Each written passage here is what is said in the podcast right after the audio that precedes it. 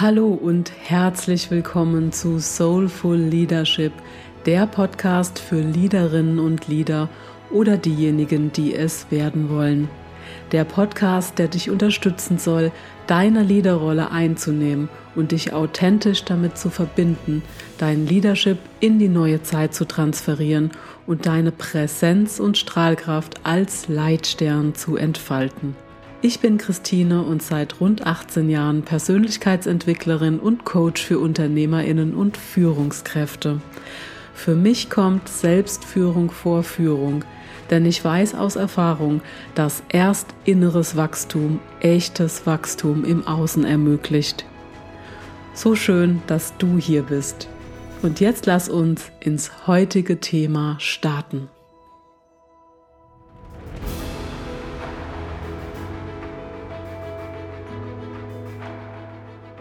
Willkommen zurück zum fünften und letzten Teil der Serie zum Thema emotionale Intelligenz.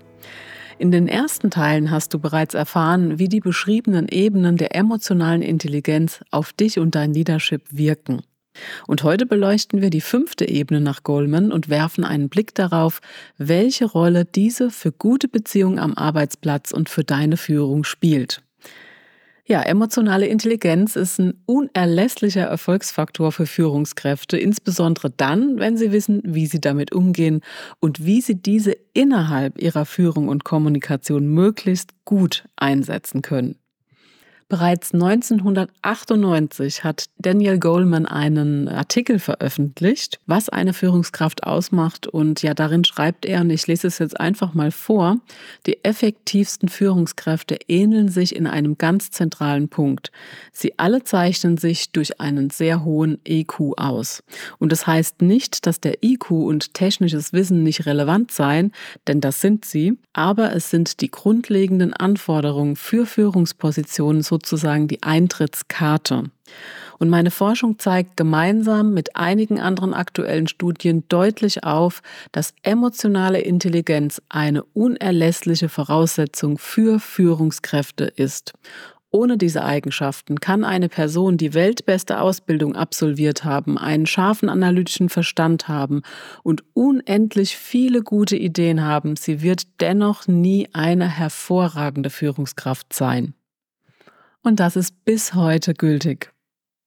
Und bei der fünften Ebene, wo wir heute angekommen sind und mit dem Umgang mit Beziehungen werden nun, wie gesagt, die sozialen Fähigkeiten angesprochen, mit deren Einsatz gewünschte Reaktionen in anderen hervorgerufen werden. Und Empathie ist da eine wesentliche Grundlage für stabile und zwischenmenschliche Beziehungen. Und falls du es noch nicht getan hast, dann hör dir unbedingt die Folge davor an. Und wie du aus älteren Folgen, aus anderen älteren Folgen auch weißt, die Beziehungsebene trägt die Sachebene oder anders ausgedrückt, solange die Beziehung nicht stimmig ist, dürfen wir auf der Sachebene keine großen Sprünge oder gute Ergebnisse erwarten. Du kennst es vielleicht auch aus deinem Alltag, aus deinem Leadership, aus privaten Beziehungen. Also wenn da was ungeklärt ist, dann lässt es sich sachlich ganz schlecht auf dieser Basis sprechen. Und wir versuchen es dann immer wieder über die sachliche Ebene, aber es funktioniert nicht, weil eben diese Beziehungsebene unterschwellig da Einfluss drauf nimmt. Und wenn die nicht geklärt ist, dann wird es auch weiterhin nicht funktionieren. Deswegen sorge erst dafür, dass die Beziehung in Ordnung ist und dann kannst du auf der Sachebene auch weitersprechen. Ein klassischer Fall, der mir gerade letztens erst wieder im Coaching begegnet ist, wenn du zum Beispiel vom Kollegen zum Vorgesetzten wirst und mit deiner ehemaligen Kollegin oder Kollegen davor bereits zwischenmenschliche Themen hattest, wird es schwer werden, sie oder ihn zu führen, ohne die Beziehung vorher ins Lot gebracht oder geklärt zu haben. Ja, und emotional intelligente Leaderinnen und Leader sind in der Lage, vertrauensvolle Beziehungen mit ihrem Team, mit ihren Kundinnen und Kunden, mit ihren Partnern und Partnerinnen aufzubauen. Und zwar durch ihre innere Haltung, das ist das Erste, ihre Art zu führen, die kommt durch die innere Haltung und natürlich auch durch diverse Tools und ihre Kommunikation.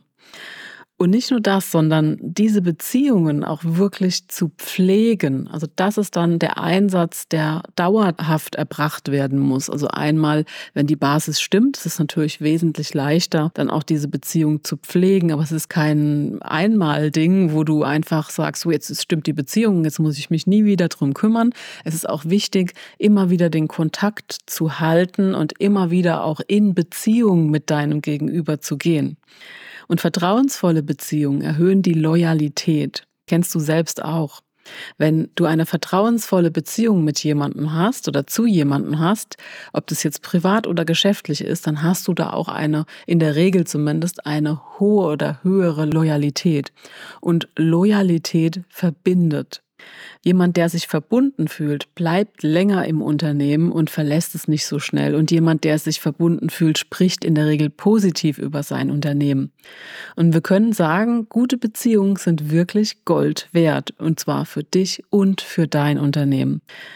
Doch wie kommen wir dazu? Indem wir bewusst positiven Einfluss auf unser Gegenüber nehmen, nach bestem Wissen und Gewissen und zum Wohle aller selbstverständlich. Und das fängt damit an, dass wir in Gesprächen mit anderen wirklich gut zuhören. Ja, klingt ganz banal, ist aber eine große Sache im Endeffekt für den Beziehungsaufbau. Und dazu gibt es so ein wahres Zitat von Stephen Covey. Das größte Kommunikationsproblem ist, dass wir nicht zuhören, um zu verstehen, sondern zuhören, um zu antworten. Und lass uns genau darüber mal nachdenken. Wie oft haben wir denn in unseren Köpfen bereits eine Anekdote oder eine Antwort oder eine Frage parat, bevor unser Gegenüber seinen Satz beendet hat? Und deshalb lass uns gut zuhören, bevor wir antworten. Sorge dafür, dass dein Gegenüber sich wahrgenommen und verstanden fühlt.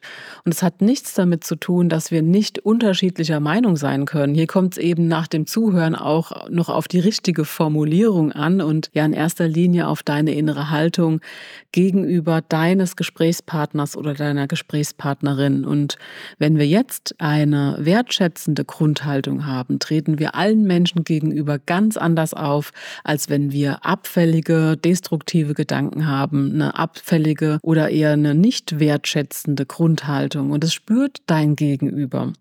Also bring dich da auch innerlich in die Balance und äh, sieh das Ganze mal, den, den Mensch ähm, in aller Wertschätzung, in allem Respekt und zwar losgelöst von seinem Verhalten. Wenn denn da eine, ja, es etwas zu kritisieren gibt am Verhalten, dann kritisiere das Verhalten konstruktiv, aber stell den Menschen nicht gleich in Frage. Das ist auch eine wertvolle Grundhaltung, die du einnehmen kannst. Und sollten dann Konflikte entstehen, ist es für emotional intelligente Leaderinnen und Leader wichtig, die Kompetenz zu haben oder sie sich anzueignen, diese auch bewältigen zu können und für die Beilegung auch von Meinungsverschiedenheiten zu sorgen. Das ist auch eine ganz wichtige Führungskompetenz, aber da gibt es natürlich auch immer die Möglichkeit, ja, sich das anzueignen innerhalb von Seminaren. Da gibt es unzählige passende Seminare, wenn du mal das Ganze in die Suchmaschine eingibst, in denen du das lernen kannst. Und im schlimmsten Fall gibt es Mediatorinnen oder Mediatoren, die du in diesen Konflikt einschalten kannst, wenn es da um eine größere Sache geht. Ein weiterer wichtiger Punkt für wahres Leadership ist die Fähigkeit, zu inspirieren und zu lenken. Und hier kommen wir wieder mal zum Punkt der eigenen Motivation, der eigenen Motive, etwas zu tun und zum Vorleben. Also nicht Wasser predigen und Wein trinken. Es geht unter anderem darum, Begeisterung für die Ziele mitzubringen. Und nur so kannst du die Begeisterung auch an dein Team weitergeben bzw. übertragen. Ja, und hierzu habe ich unter anderem eine dreiteilige Motivationsserie gemacht. Das weißt du ja alles schon, wenn du hier schon länger reinhörst. Und ja, und auch in einigen anderen Episoden schon über das Thema gesprochen. Hör da einfach nochmal rein. Und ja, mit anderen zusammen und für gemeinsame Ziele zu arbeiten, also eine Teamfähigkeit zu haben, spielt hier auch eine ganz große Rolle. Und zur fünften Ebene gehört genauso auch, mit der Zeit zu gehen und Veränderungen bewusst zu gestalten oder gestalten zu wollen, dafür offen zu sein und sie auch gestalten zu können und da auch wieder voranzugehen und mit vollem Herzen dabei, kreativ auch zu sein und andere auch mitzunehmen. Und die Voraussetzungen für die soziale Kompetenzen sind ein genügend hohes Maß an Selbstregulierung und an Empathie, wie ich das auch schon so oft gesagt habe, die du als Grundlage der Menschenkenntnis betrachten kannst.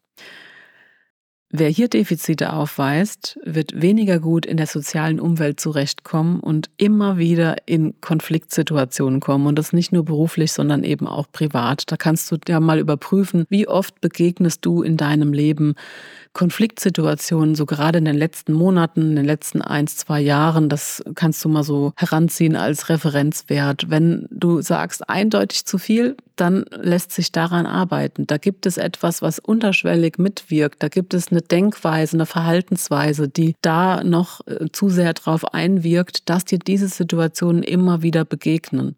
Und solange du es nicht auflöst, wird es dir auch immer wieder begegnen. Und von daher, wenn du deine beruflichen Ziele verwirklichen willst, empfehle ich dir, deine soziale Kompetenz auf den Prüfstand zu stellen und an eventuell bestehenden Defiziten auch wirklich zu arbeiten. Und ja, wie Daniel Goldmans mal gesagt hat, in den 90ern oder in den 90ern herausgefunden hat, basiert eine erfolgreiche Karriere nicht alleine auf Fachwissen, Gerade Menschen in Führungspositionen müssen über Soft Skills verfügen, um das Vertrauen und die Unterstützung von Mitarbeitenden und Förderern überhaupt gewinnen zu können.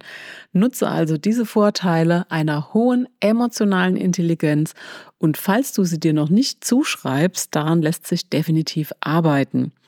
Es gibt Menschen, die dieses wundervolle Potenzial in sich tragen, aber nie gelernt haben, es gewinnbringend einzusetzen. Und es gibt Menschen, ähm, die beim Hören von diesen Episoden der letzten Teile vielleicht festgestellt haben, dass sie diese Kompetenzen gerne hätten, aber nicht wissen, wie sie sich diese aneignen können. Und das alles kann man lernen oder kannst du lernen.